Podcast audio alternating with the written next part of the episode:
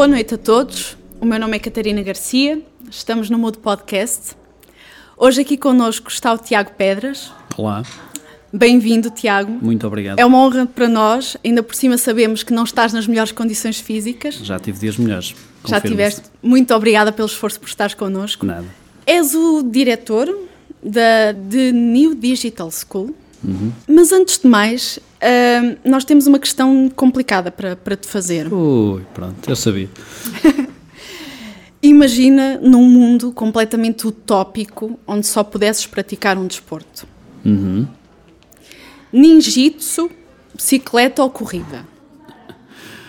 Uh, Disse bem, é ninjitsu. Por acaso é ninjutsu, mas seria o ninjutsu, definitivamente. Sim. És um verdadeiro ninja, portanto, quando os anúncios de emprego pedem um ninja, és é, tu. Pois, eu costumava gozar com isso porque as pessoas diziam que às vezes eram ninja do front-end ou ninja do CSS. Eu não faço CSS quando estou a praticar ninjutsu, nem vice-versa, mas, eh, mas sim, tenho legitimidade. Por acaso não conheço, mesmo da, dentro da minha escola, mais ninguém que esteja dentro da área. Portanto, sim, sou um ninja do, da web e do digital.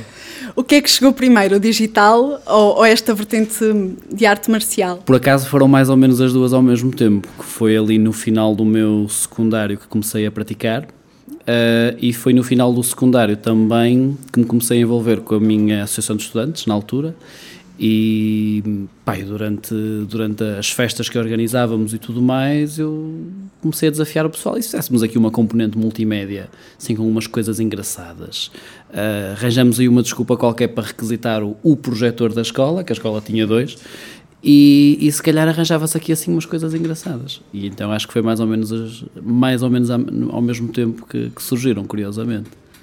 As artes marciais é uma arte marcial, certo? É uma arte marcial. Aliás, nós costumamos dizer que não é um desporto, não é federado, não tem competições, portanto ninguém ganha ali dentro. E nós fazemos aquilo pelo, pelo culto, pela, pela evolução, pelo querer aprender algo e tens toda a conduta de, de dojo, de uma arte marcial uh, qualquer, mas sem a parte da competição sequer, ou seja, nós um bocadinho como no New Digital School, não nos comparamos uns aos outros, fazemos questão de, disso. E quando alguém é graduado, recebe um cinto novo, uh, há uma, uma regra silenciosa de tu não podes dizer parabéns, não podes dar os parabéns à pessoa, porque se a pessoa foi graduada, foi por mérito.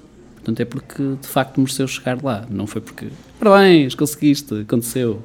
Foi uma sorte. Não, não foi uma sorte. Exato, nunca é uma sorte. Há ali um trabalho muito grande. Muito grande. Vou-te perguntar-te se há aqui uma linha muito paralela entre a disciplina de, que tu tens do desporto e aquilo que é a disciplina que tu vês do, do exercício de, no digital. De certa forma, sim. Eu costumava dar uma, uma talk em que falava de quatro grandes professores que me influenciaram e um deles foi o meu primeiro mestre, um, que, que me ensinou muito o sentido da, da, da, da disciplina, de certa forma. Um, não é que eu fosse um puto muito rebelde e que não tivesse disciplina, mas aquela dedicação a algo, a algo que eu não vou dizer que é maior do que nós, quase que dá a entender que aquilo é uma, uma seita religiosa, mas que, mas que existe, ou seja, há uma entidade, e a entidade é o dojo, é aquela família, e nós somos quase como uma família. Isso influenciou muito, um, e eu acho que, sobretudo depois de ter começado a dar aulas, eh, mais tarde comecei a dar treinos também. E o sentido de responsabilidade de um lado e do outro é, é partilhado. E quando, quando estás a ensinar alguém, sobretudo uma atividade física que pode ser perigosa, obviamente, nós temos noção disso, a responsabilidade que tu tens para com uma pessoa que está a começar é muito grande. E as técnicas que nós empregamos são antes de mais uh, defensivas e, e, nunca proativas, mas nós sabemos que podemos incapacitar alguém, podemos, nós sabemos como, como fazê-lo, não sabemos que não o devemos fazer e a responsabilidade é um bocadinho a mesma para quando estás a formar alguém, não é? Tens que saber que aquilo pode ter um impacto muito grande na vida da pessoa. Disseste que as artes marciais e, e esta componente digital chegaram mais ou menos um, em simultâneo uhum. no, no teu secundário. Sabias que o design ou a área da multimédia, tu és licenciado em design multimédia? Sim, artes digitais e multimédia na ESAD, sim. Foi logo assim, tiveste logo assim aquela visão de que irias chegar ali? Não. Não, não, deu muitas voltas. Eu, eu ia ser arquiteto. Curiosamente, ainda bem que não fui. Ainda bem que perdemos um grande arquiteto. Eh, sim, não sei se grande, mas ainda bem que perdemos mais um arquiteto, porque o mundo está cheio deles, Portugal está cheio deles e, e, de certa forma hum, era mais por influência, era, ainda estava a tentar descobrir o que é que queria ser. Tinha um tio que era arquiteto e eu achava, achava uma personagem fascinante. Uh, depois ia à casa dele e todo o mobiliário, tudo era escolhido, tudo era muito bem pensado e eu achava aquilo fascinante. Uh, mas durante o secundário, depois fui para artes, mas já com um destino muito detalhado para a parte mais técnica das artes, tinha desenho técnico, tinha uh, geometria uh, e não tinha qualquer disciplina de expressão plástica, uh, que era muito frustrante, era uma coisa que eu praticava em casa, pintava, desenhava, e então aos poucos, para além disso, também começaram-me a dizer, pá, mas tu devias, era para ir para algo ligado a computadores, tens um, um jeito, uma, uma vontade muito grande com computadores. E durante esses tempos da, da, da, da, Associação de Estudantes, por exemplo, nós fizemos campanhas da Associação de Estudantes dignas de um partido. Aquilo, enquanto estavam uns a oferecer eh, reboçados e bolas e coisas do género, o, nós tínhamos uma mascote. Nós não pintávamos uma letra aqui de uma maneira e outra letra ali, não, era tudo muito bem delineado. E eu acho que foi engraçado agora quando penso nisso, porque os meus colegas deixaram tudo nas minhas mãos, eles não, nem, nem quiseram, pronto, ele sai, ele é que sabe. Pá, na altura nós até CD-ROMs dávamos, com capinha, com aquilo, fazia autoboot quando, fazia, quando metias no computador, uma coisa Grande impecável. skill. Uma coisa impecável. E tudo isso que eu explorei levou-me à conclusão de que de facto devia ir para outra coisa qualquer, mas muito como os miúdos nessa altura, deixei-me levar pelo que estava predestinado. E então, quando acabei, candidatei-me a quatro cursos de arquitetura, eram seis opções, quatro cursos de arquitetura, um de arquitetura paisagista e um de design multimédia na Covilhã. E vá-se lá saber, foi nesse que eu entrei. Pronto, entrei, mas na altura, em 2002, para chegar à Covilhã, era o cabo dos trabalhos. Era muito difícil. Ainda hoje não está muito melhor, com a 25 está e tal. Está melhor um bocadito, acredito. Eu demorei imenso tempo a chegar lá. E então, uh, pá, foi uma viagem muito longa, estava muito calor, era julho, eu chego lá, aquilo é tudo a subir e a descer. E eu, meu Deus, eu não quero ficar aqui. Depois era um rapaz que estava lá a fazer as inscrições pá, acredita que é fixe, ficas aqui, isto é tudo pessoal porreiro, depois no inverno isto neva, fica toda a gente aqui 15 dias, não dá para ir a casa porque não dá para sair daqui. Eu, ai meu Deus, eu não quero isto para a minha vida.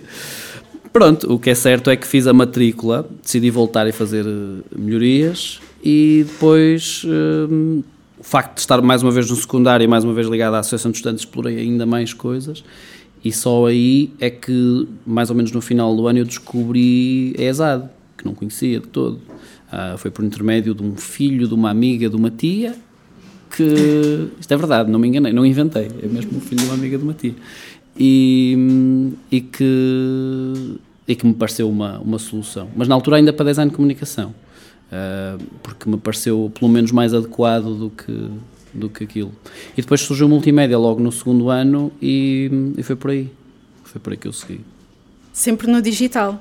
Aí já era, aí eu disse, não, isto é mesmo, mesmo digital. Eu estava-me a inscrever na, no segundo ano, estou a preencher e de repente vejo lá um curso a mais e eu, olha, o que é isto? e a senhora da secretaria disse-me que era um curso novo. Uh, pá, eu lembro-me, liguei, liguei aos meus pais e disse, olha, eu se calhar vou aproveitar e vou mudar de curso. Eu, tu é que sabes. Está bem, então pronto. Foi, tão, foi assim tão fácil quanto isso e acabei por seguir multimédia. Mas multimédia que era uma coisa muito vasta, atenção, mesmo na altura que o curso estava acabado de abrir, o web era uma coisa quase inexistente, por exemplo, uh, muito insípida, muito à base de flash e... Muito flash, eu lembro-me E era disso. isso, e não havia mais nada. Pronto. Não é só na associação de estudantes que tu foste uma pessoa muito ativa, sempre foste tu à procura de, de, de alguma coisa. Uh, qual foi o momento em que, ok, eu não posso só ter isto para mim, eu tenho que partilhar com o mundo? Uh aí já não, acho que já não houve um momento. Eu comecei a fazer, à custa da Associação de Estudantes, comecei a fazer pequenos projetos e comecei a, a, ir tendo pequenos clientes, comecei a perceber o que é que era fazer projetos para outras pessoas, o quão difícil conseguia ser. Uma coisa era fazermos à nossa vontade, outra coisa era termos alguém uh, a quem prestar contas. E acho que foi um processo muito natural, porque eu depois, quando entrei no curso, continuei a ter uh, pequenos projetos. Depois, mais tarde, decidi uh, formalizar a coisa e criei o meu, o meu estúdio. Portanto, não houve necessariamente um, um momento, mas, sobretudo, depois de ter decidido que, apesar de estar num curso de multimédia, que obviamente tem muitas valências, que queria ir para a área da web, que mais uma vez não era algo para que o curso nos preparasse, mas era das coisas que eu gostava, que continuava a explorar e que gostava aí achei que, hum, ok, vou mesmo especializar-me e lembro-me de tomar essa decisão.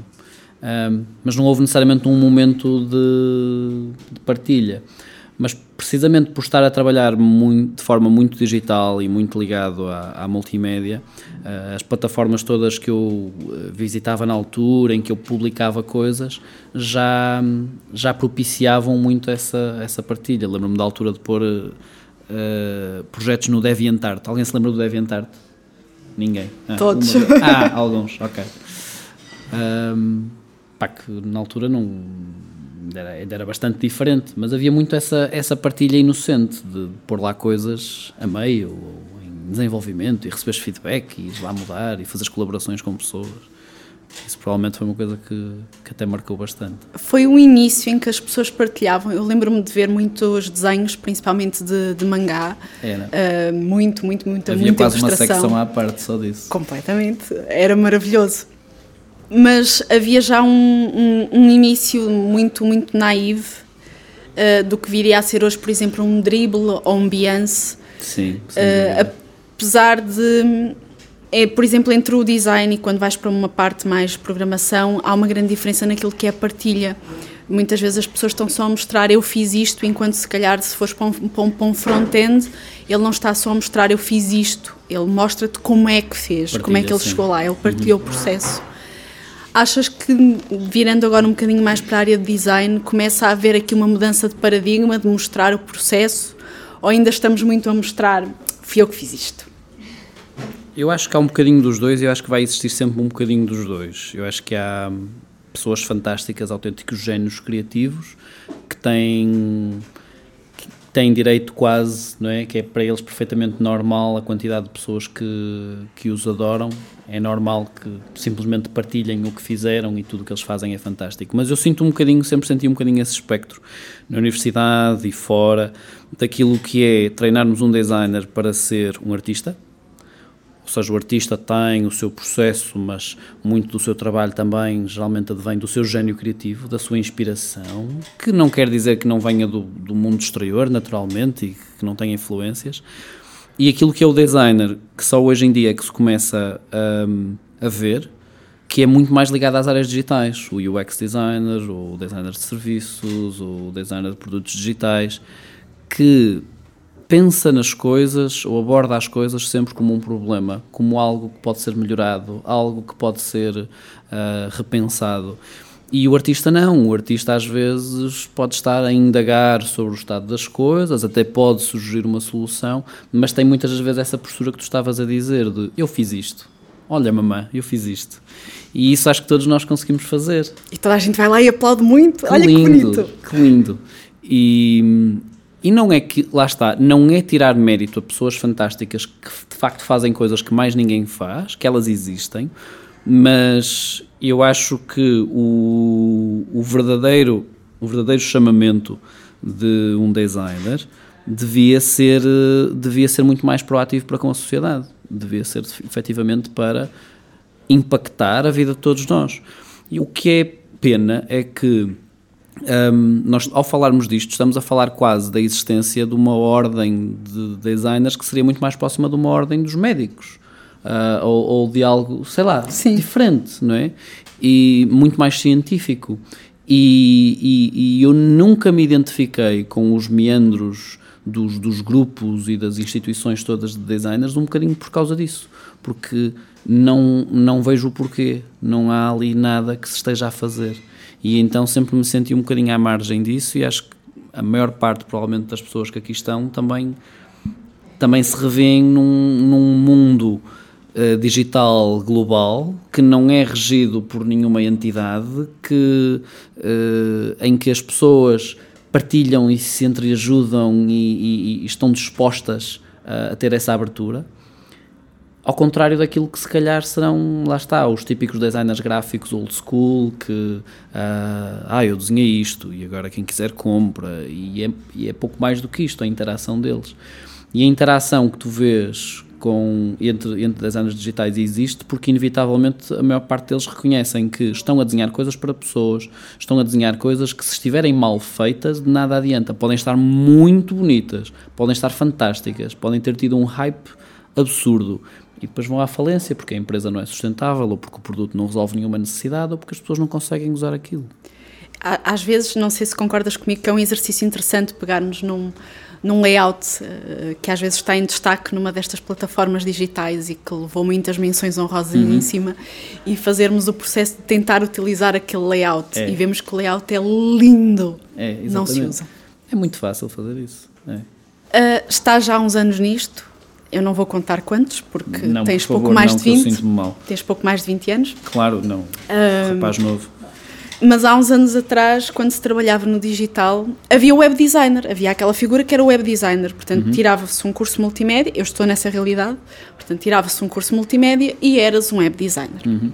E havia depois o, designers gráficos que, que vinham das belas artes ou de outra uhum. zona qualquer e nós éramos ali assim um bocadinho os, os mamarrachos aquela mas quem, quem são aquelas criaturas uhum.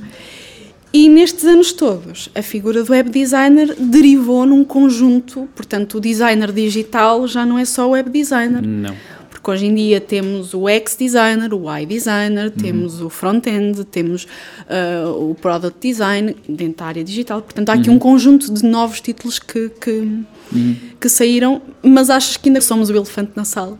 Um, ainda somos o elefante na sala, é muito fácil. Basta mudares o, o contexto e basta ires a determinadas empresas ou determinados contextos que somos de facto um, ou uma coisa muito boa ou uma coisa muito má. Uh, uma coisa que incomoda às vezes, ou uma coisa que é descartada e que não, não é valorizada.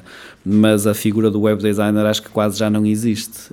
Um, uh, pelo, pelo que eu tenho visto recentemente, acho que ainda existe em países em que a cultura digital e a cultura do design ainda está uh, muito subdesenvolvida, em comparação com, com a nossa. Não é que a nossa esteja muito desenvolvida quando em comparação com outros países, um, mas é muito. Já, já praticamente não existe que é a pessoa que faz tudo. Mas, é? uh, por exemplo, para quem está agora a dar os primeiros passos no digital, que tal como tu teve aquela experiência e entendeu, ok, o digital se calhar é o meu caminho, e de repente olha para os anúncios de emprego e tem assim um ataque de pânico, porque o, o que é que eu vou estudar? Uh, uh, product design, o X, o Y, uh, ou seja o desafio de quem está a começar, por onde é que pode começar a olhar e, e, começar a entender estas diferenças, porque se calhar enquanto há uns anos havia o web designer, que era a pessoa uhum. que ia do desenho ao front-end, Sim. agora e está muito mais, mais segmentado, muito mais... Sim. Um, e tinha de ser, e, e, eu acho que continua a ser importante as pessoas terem um espectro de conhecimentos muito, muito abrangente. Um, ainda ontem nos estavam a relembrar de um conceito que nós usamos muito na Digital School no início, que é as pessoas devem ser T-shaped, ou seja, devem ter um, um, braço principal que aprofundam, mas depois devem ter uh, dois que abrangem um grande uh, leque de conhecimentos. E dito isto, eu acho que de facto é, é, é cada vez mais difícil haver um chamamento para entrar na área sem alguma confusão. Um, acho que o que está a acontecer com esta divisão é que tem que haver inevitavelmente uma, uma especialização, mas eu acho que as pessoas não devem começar logo só com essa especialização. Acho que, assim como eu também tive que passar pela multimédia toda para perceber que era a web, eu acho que não faz sentido olharmos para isso e vermos isso como um processo falhado. estou a dar o meu exemplo, mas sei que é o exemplo de muita gente. Acho que é importante, se calhar, a pessoa não definir logo totalmente o seu processo, ou o seu caminho, melhor dizendo, e explorar várias coisas. Porque inevitavelmente já vai haver ali um chamamento mais para a parte criativa ou para a parte técnica, por exemplo, e se calhar aí a pessoa vai estudar mais áreas de design do que necessariamente áreas de development. Mas nós já tivemos alunos que mudaram a meio e que, no nosso caso, não estamos preparados para isso, não tem mal nenhum, mas que é perfeitamente normal. A pessoa às vezes acha que o que quer é fazer coisas bonitas e quer ir para UI design, mas a meio descobre a piada de pensar as coisas do lado do UX e é isso que prefere fazer. Um, e uma das nossas alunas do ano passado, neste momento, só está a fazer UX e não tem vontadinha nenhuma de, de fazer UI. Diz ela: alguém vai desenhar aquilo, vai pôr aquilo bonito no final. Não tem preocupações. Portanto, eu acho que é importante na mesma estarmos expostos a muita coisa, até porque cada vez mais temos que ter a noção de que, ao contrário daquilo que foram os nossos pais, nós não vamos estar a ser treinados nunca para aprender uma coisa que nos vai durar 50 anos, ou seja, daqui a 50 anos nenhum de nós se calhar vai ter nenhum dos títulos que tu mencionaste neste momento. E nenhum dos títulos que tu poderias mencionar daqui a 5 anos sequer. Portanto, se nem daqui a 5 anos sabemos o que é que vai acontecer, quanto mais daqui a 50. E eu acho que o mais importante é um, mais do que a pessoa aprender, decidir o caminho que vai ter e, e, começar já a aprender essas coisas, é começar a ganhar ferramentas que até agora nas escolas não são valorizadas de todo. Nomeadamente alguma flexibilidade mental e alguma capacidade de aprendizagem. Nós treinarmos a pessoa para ela estar sempre constantemente a aprender é uma skill que não se treina na escola. É verdade, a capacidade de adaptação. Exatamente. Eh, porque se tivesse ido para a arquitetura, se calhar teria sido um bocadinho mais fácil, continuarias a ser senhor mais arquiteto. Tradicional. uh, nesta área, e às vezes é uma pergunta, tu tocaste na questão dos 5 anos e, e quem já passou por um processo de, de, recrutamento às vezes ouve a pergunta: o que é que se vê fazer daqui a 5 anos? É, é, futurologia? É, dá vontade de responder como a outra senhora do YouTube. Eu sei lá, não faço ideia. É completa futurologia. Uh, e pensar que no mercado tecnológico, eu, eu lembro-me, por exemplo, quando eu entrei na universidade, tinha um tijolo com 12 botões, tinha botões o meu telemóvel, vejam lá. um, e no ano que eu saí, saiu o primeiro iPhone. É. E quando eu estava na universidade, uh, houve uma coisa espetacular que foi uma revolução, que era fazer um site mobile em JavaScript. Nós chorámos de emoção. E isto num período muito curto. Coisa. Exatamente. Portanto, cinco anos, esta capacidade de adaptação. Como é que achas que uma pessoa pode uh, treinar esta capacidade de, de, adaptação e não ser o senhor arquiteto? Assumir esta profissão e não ser o senhor arquiteto? eu sabia que ia haver assim uma pergunta que Desculpa. a minha cabeça adoentada não ia conseguir eh, pensar. Não, eh, é assim, nós, nós antes de mais ehm, lá na, na, na TNDS acreditamos numa coisa que é as pessoas ao fim de 12, 14, 16 anos de escola, que acho que é o que a maior parte das pessoas aqui presentes provavelmente tiveram, hum, ganham vícios. Sem dúvida. Um dos vícios é tu habituares-te a que hum, haja uma rotina, ok? Que é uma, uma, uma coisa ditada geralmente por uma campainha, e por um horário, algo que é inevitavelmente muito industrial, muito fabril, não é? Fazia sentido, lá está, numa altura de uma, de uma revolução industrial há 100 anos atrás. E, e estamos programados para acreditar num sistema. Acreditar que tu estás lá e te sentas lá naquela sala em frente a uma pessoa uh, que está de pé virada para ti não é? Que é detentora do conhecimento. Portanto, tu sujeitas-te muito àquele processo, inevitavelmente, nem o questionas. E se há capacidade e skill que eu acho que é fantástica e que se perde ao longo deste processo, destes anos todos, é a capacidade de perguntarmos porquê. Questionarmos tudo. Porquê? Porquê que é assim? Obviamente tem que haver um limite para esses porquês, porque podemos nos tornar socialmente incorretos ou até, sei lá, chatos. Chatos, sim. Não é? É muito fácil. Uh, estou a imaginar um miúdo daqueles que perguntam, mas porquê? Mas porquê? Mas porquê? Mas isso é uma capacidade que nós perdemos e sujeitamos-nos. E quando de repente vemos uh, governos a serem derrubados, é precisamente porque as pessoas começaram a perguntar: mas porquê? Porquê é que a gente se sujeita a isto? E eu acho que não há forma de evoluirmos para melhor, não só como indivíduos, mas como grupos, como sociedades, uh, do que começarmos a, fazer, a pôr essas questões. E, e, então, uma das coisas que nós identificamos, eh, nós estamos agora no segundo ano de escola, foi que, inevitavelmente, tem que haver um processo de unlearning, tem que haver um processo de as pessoas perceberem que têm de questionar determinadas coisas.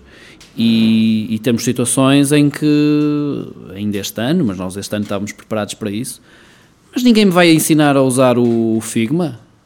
E nós, não. Então, mas queres que eu te diga onde é que estão os botões, ou o que é que eles fazem, o que é que queres, o que é que esperas? Isso, tipo, vais, vês um tutorial e, e fazes, e aprendes. Acho que o nosso tempo é muito melhor gasto a ensinarmos-lhes outras coisas. Deixa-me sublinhar isto, que eu, eu adorei o que disseste. Portanto, parte do início do teu processo de, de, de, de, de ensino aos teus alunos é ensinar a desaprender. É, é, é. A desaprender coisas más, a desaprender vícios, porque as pessoas têm de ser muito mais flexíveis. Uh, se nós quisermos efetivamente pessoas a trabalharem nas nossas empresas que sejam proativas, que se preocupem com até pode ser com o bem da empresa, simplesmente, mas às vezes com causas maiores, com outras coisas. Se nós quisermos que as pessoas cheguem a esse ponto, inevitavelmente elas têm que fazer muitos porquês, têm de colocar muitos porquês. E antes de as pessoas conseguirem definir então qual é, como é que eu me vou estar preparado para. Depois isso dava outra hora de podcast. Estamos à vontade.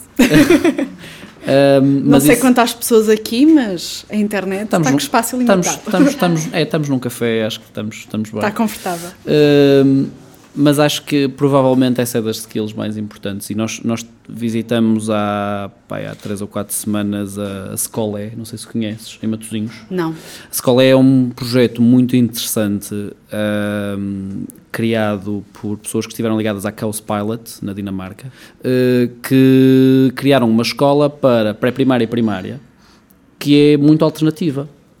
Uh, muito baseada naquilo que já há imensos anos se fazia na Escola da Ponte, mas eh, com um formato muito mais moderno, muito interessante. Tivemos lá porque estávamos a fazer pesquisa para um projeto também na área da educação, com os nossos alunos, neste caso não éramos nós, eram os nossos alunos, e que de repente nos deu ali umas luzes e disse, e, que nos fez dizer, fogo, nós sabíamos que isto era bom, mas isto é mesmo impecável. E, e se houve coisa que eu tirei de lá, que, que para mim resume a experiência de termos percebido como é que a escola funcionava e qual era todo o ambiente muito focado nas pessoas, porque não é só a metodologia, eles focam-se muito mais em projetos do que em temáticas, ou seja, não estão ali a aprender ciências do início ao fim do livro, uh, estão a fazer projetos, uh, miúdos, obviamente. Mas se houve frase ou momento que me marcou mais foi a fundadora estar-nos a contar que os pais que inscreviam lá os miúdos sabiam no que se estavam a meter, obviamente, mas mesmo assim, nas reuniões de feedback, a determinada altura estavam a perguntar o que é que vocês fizeram com o meu filho? Ele agora, ele agora vai para casa e questiona tudo. Eu digo que ele tem que ir para a cama e ele pergunta-me, mas porquê?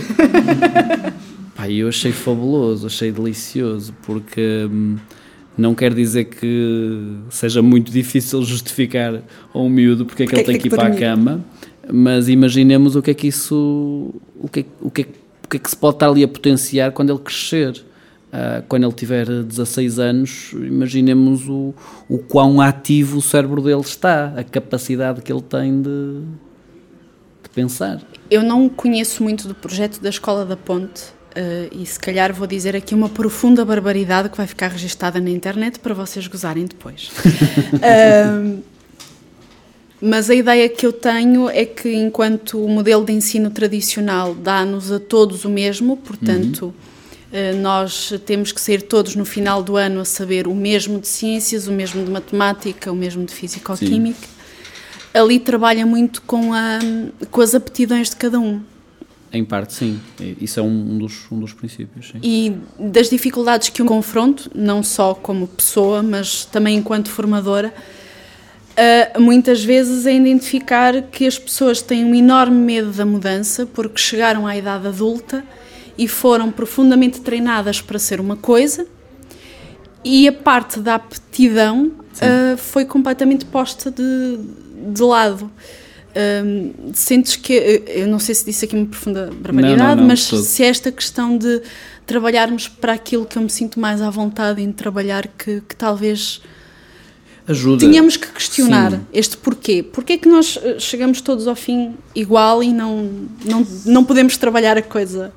É assim, há uma coisa que acho que é importante fazer a ressalva, eu raramente falo, falo deste ponto, mas que é muito importante, que é, não quer dizer, com tudo isto que, que eu estive a falar e, e, e nem sequer entrei muito em profundidade no assunto, mas não quer dizer com, que com todas as conversas que, que nós temos lá no New Digital School uh, a gente de repente defenda que não, não, os meninos e as pessoas agora têm é que fazer as coisas que mais gostam, têm é que arranjar assim a sua paixão grande e fazer coisas com que se sintam muito bem, que aquilo nem, nem pareça trabalho. Há de haver momentos que vão parecer trabalho, nós não estamos aqui a dizer que toda a gente tem que ter uma paixão e que tem que ter. Não, nada disso. Houve uma palavra que tu usaste enquanto estavas a fazer a pergunta que eu achei que eu acho que é fulcral, que é medo. Todos nós temos medos. Todos nós temos medo de alguma coisa, medo de falhar para com a sociedade, para com a nossa mãe, para com as expectativas que nós próprios definimos. Um, quando começamos a pensar o quão humanos somos, uh, e quando começamos a pensar o quão mal preparados estamos para ser esses humanos, começamos a questionar. Isto é uma questão muito filosófica, obviamente, e que se calhar se eu tivesse aqui, por exemplo, professores do ensino secundário ou diretores de uma escola, dizer, oh, isso agora não interessa nada. Mas quando começamos a questionar isso, tu começas a perceber que ninguém nos treinou para isto. Ninguém nos treinou para 80, se calhar 90% do trabalho que nós fazemos no nosso dia a dia. E isso é preocupante. E quanto mais pesquisa nós fazemos e quanto mais nós andamos, mais vemos projetos de escolas alternativas para todas as idades que se focam muito nesse lado humano. E, um, e isto, à maior parte das pessoas, parece uma coisa muito hippie, parece uma coisa muito transcendente, muito pouco importante, muito pouco científica também e muito irrelevante, sem valor. E na realidade não é. Porque, e eu costumo dar este exemplo, quantos de nós não fomos já atendidos ou não tivemos em situações em que conhecemos médicos que provavelmente foram os melhores da turma, mas que atender pessoas têm zero de capacidade, não é? Em lidar Verdade. com uma, uma velhota, uma pessoa com alguma sensibilidade emocional naquele momento e que se calhar não estão preparados para isso. Alguns fazem um ótimo papel, mas mas é uma coisa que ou já lá estavam então não, não é treinada. E isso preocupa-me. Uh, e nós, designers, temos outras responsabilidades. Que se nós, como tu disseste no início, por natureza somos comunicadores, aquilo que me preocupa é quão bons comunicadores somos realmente. Ninguém nos treina. Ou somos só macaquinhos dos softwares? Um, eu, se calhar vou generalizar e o problema de generalizar é, é também vem talvez de alguma ignorância da minha parte mas uh, uh, do que sinto à minha volta e dos profissionais que, que também me rodeiam é que ninguém nos treina. Uh, por exemplo, para a exposição pública que estamos a ter agora, ninguém nos treina com um cliente, quer sejas freelancer, quer Sim. trabalhes numa agência, uh, põem-te um, um, bicho chamado cliente e dizem-te agora vende isto. E é o momento em que tu tens vontade de ligar para casa e a mãe vem buscar. ah pá, essa é a melhor definição de sempre, mas é mesmo isso. Eu lembro-me das primeiras vezes que eu tive vi um cliente, eu quero morrer. É. Um, e ninguém nos treina para isso, mas a verdade é que isso é a nossa realidade, muito mais do que estarmos sentados numa secretária com uns headphones absolutamente incríveis, ouvirmos uma das nossas playlists Spotify. Porque não? Um, e depois há toda esta parte humana que, que, que se perde. Sim, eu acho que é, é fantástico. Como, opa, mas isto, isto tem, tem a ver com a forma como as coisas estão montadas.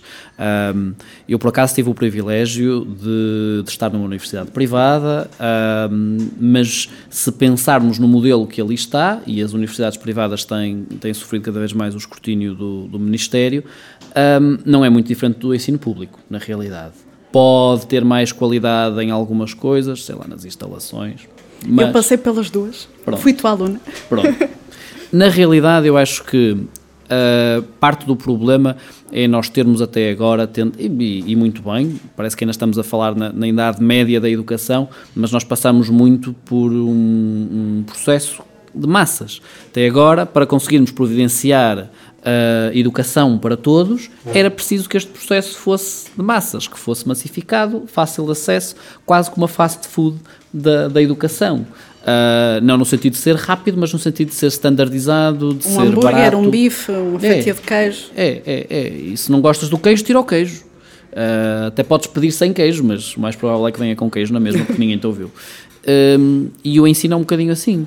E eu acho que só agora de há uns anos para cá, é que efetivamente estamos a, a começar a questionar as coisas, porque se calhar não chega a sermos bons alunos em tudo o que sejam uh, as ciências e as engenharias e as matemáticas e tudo mais, se calhar temos que ser bons noutras coisas para que o mundo ande para a frente, porque pá, senão de repente, e basta olhar para os Estados Unidos, parece que qualquer um chega a presidente, não é?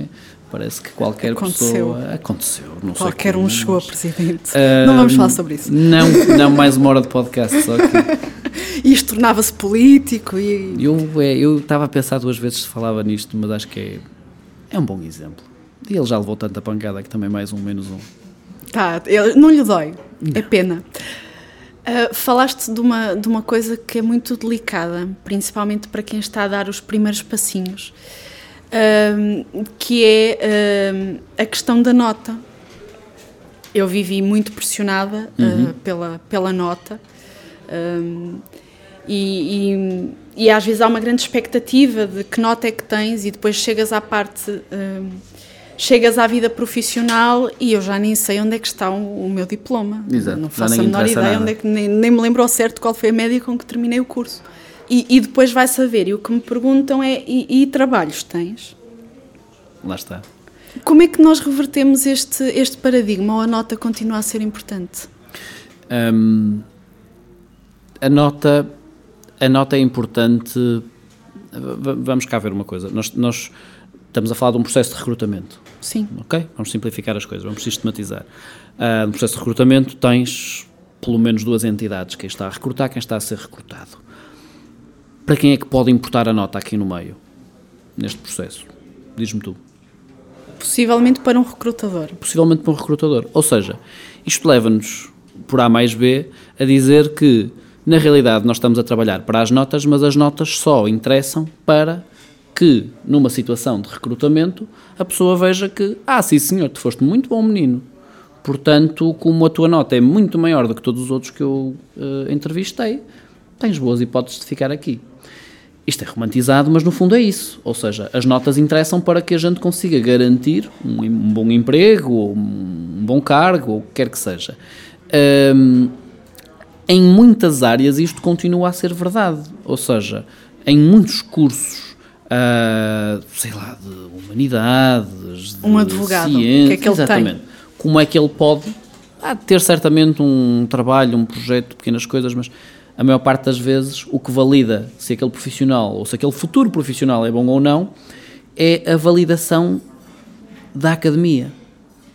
E isto é uma coisa que, curiosamente, tenho andado a discutir eh, desde a semana passada, que é como é que nós conseguimos reverter esse, esse processo, continuando a ter validação de alguma parte, de alguém, de alguma entidade, ou de várias, porque para algumas empresas isso vai continuar a ser importante. Então nós começamos aqui a desconstruir o processo. Para o lado criativo, a maior parte das vezes já não interessa. A maior parte das vezes, uh, pessoas como nós, uh, e como a maior parte dos meus ex-alunos, tenho quase a certeza que não precisaram de mostrar nota. Pegaram no portfólio, pegaram nos projetos que tinham desenvolvido, fossem eles dentro das aulas ou fora, porque já tinham feito algumas coisas, e foram conseguindo uh, criar uma carreira. Não foi pela nota de certeza absoluta, não adianta de nada. Sei lá, tanta coisa pode ter acontecido pelo meio do processo. Porquê é que nós damos tanto valor a, um, a uma acreditação académica quando, sei lá, o professor pode ter sido sobrenado com dois presuntos e uma galinha, sei lá. Um queijinho da serra. Um queijinho da serra. Os meus alunos é que nunca, nunca exploraram essa vertente, pá, porque, sei lá, eu se calhar até cedi, mais um pontinho, não sei. Nunca, pá, tive pena, Aquele nunca exploraram fino isso. É pena. É, É, nunca exploraram isso. Mas portanto, é um processo que não é necessariamente assim tão credível quanto isso. São pessoas que estão lá no meio. A universidade pode ter um nome, mas isso, esse nome cria-se. E quando eu tenho lá alunos, alunos não, mas candidatos, porque acho que esses nunca chegaram a ficar, que nos perguntam e eu consigo um diploma no final? Eu digo que esses geralmente nunca ficaram porque não estavam a ver bem as coisas. E quando lhes digo isso, eu digo pá, se no final quiseres um papelinho assinado por mim a dizer que tu foste um bom menino, eu faço esse papelinho, mas não é isso que interessa. E portanto a questão aqui no meio é para que é que interessa a nota? A nota interessa para alguns recrutadores, alguns sim em algumas áreas. E interessa sobretudo se o recrutador tiver com pressa, se não tiver tempo de avaliar uh, todos os candidatos a, a, fundo. Em áreas técnicas, em áreas de, de programação, também é mais difícil de avaliar isso. Se a pessoa tiver tido algumas coisas que for publicando e assim, é fácil, estão lá provas. Uh, ou até pode, podem pô-lo a fazer essas provas na hora. Uh, mas às vezes estamos a falar de tecnologias complicadas e de coisas que levam muito tempo e o processo de recrutamento não tem esse tempo. Eu estou sensível a tudo isso, mas no final, aquilo que eu te vou dizer é: a nota não interessa para nada. Conheço muito boa gente que não Mas continuam a sofrer. As pessoas continuam a sofrer. Conheço, conheço muito boa gente que não acabou o curso e que estão a trabalhar em projetos internacionais e que têm o mérito e que têm os clientes, sei lá, o que é que é preciso para uma pessoa ter sucesso? é uma pergunta interessante. É uma boa pergunta, não é? Não para quem vai ter sucesso, mas para quem está a pensar mudar de área ou mudar de vida. E também para finalizarmos um bocadinho a nossa conversa e dar microfone a quem está aqui.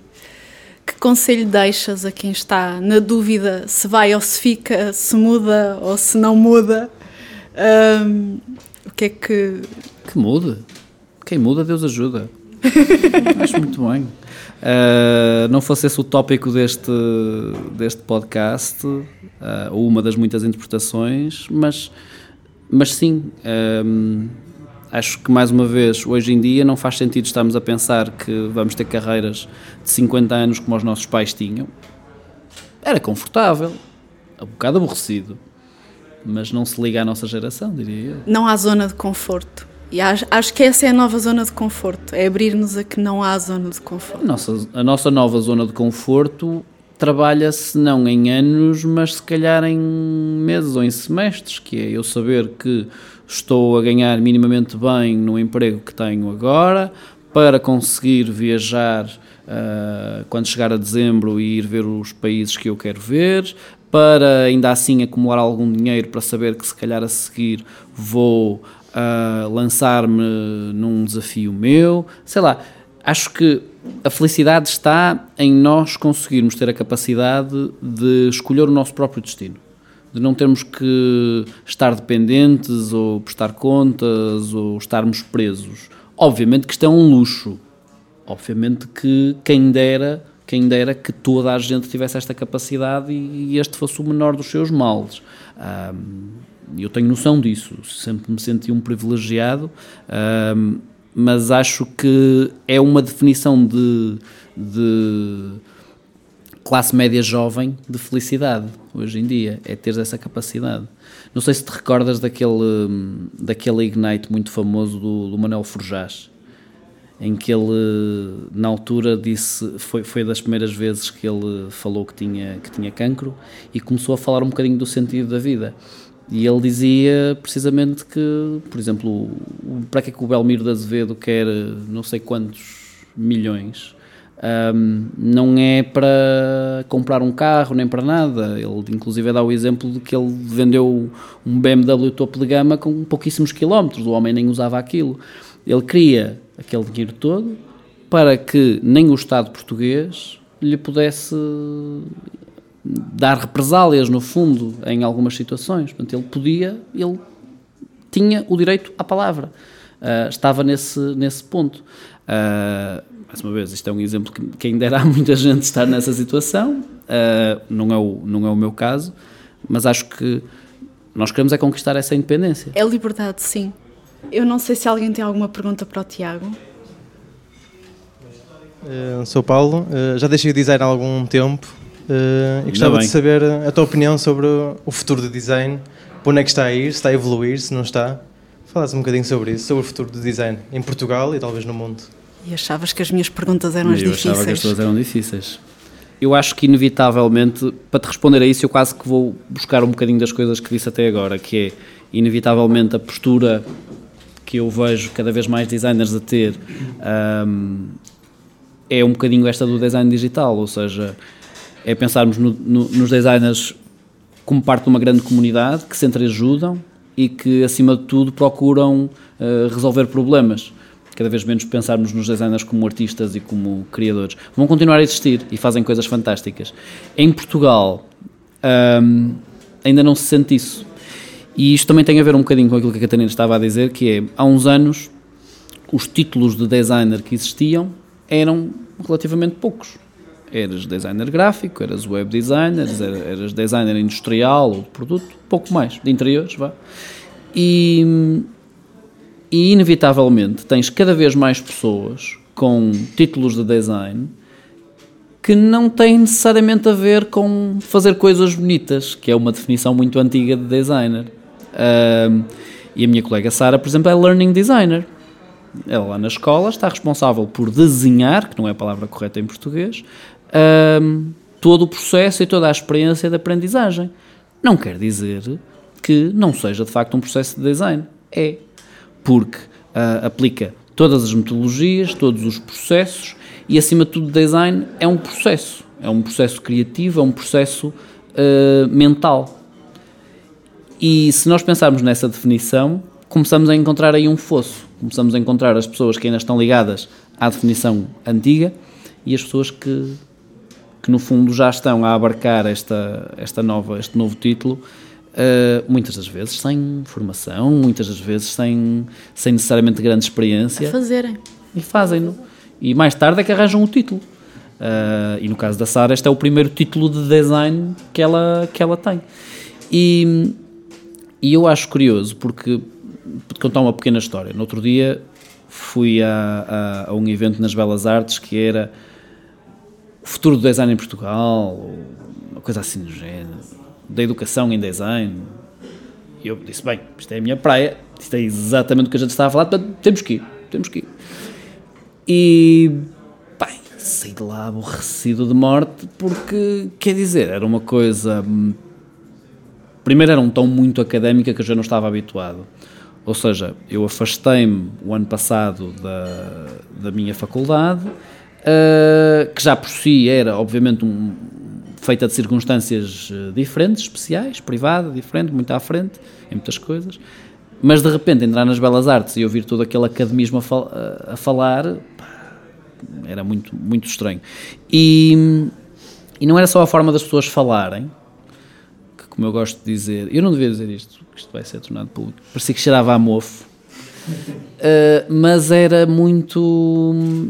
Era mais um, um estudo de o que é que se tinha feito historicamente em Portugal para se ensinar design e o que me assustava era depois, depois fazia uma ponte para o, para o atual, mas o que me assustava era o quão próximo ainda estávamos do que se fez nesse início, a falar dos anos 70.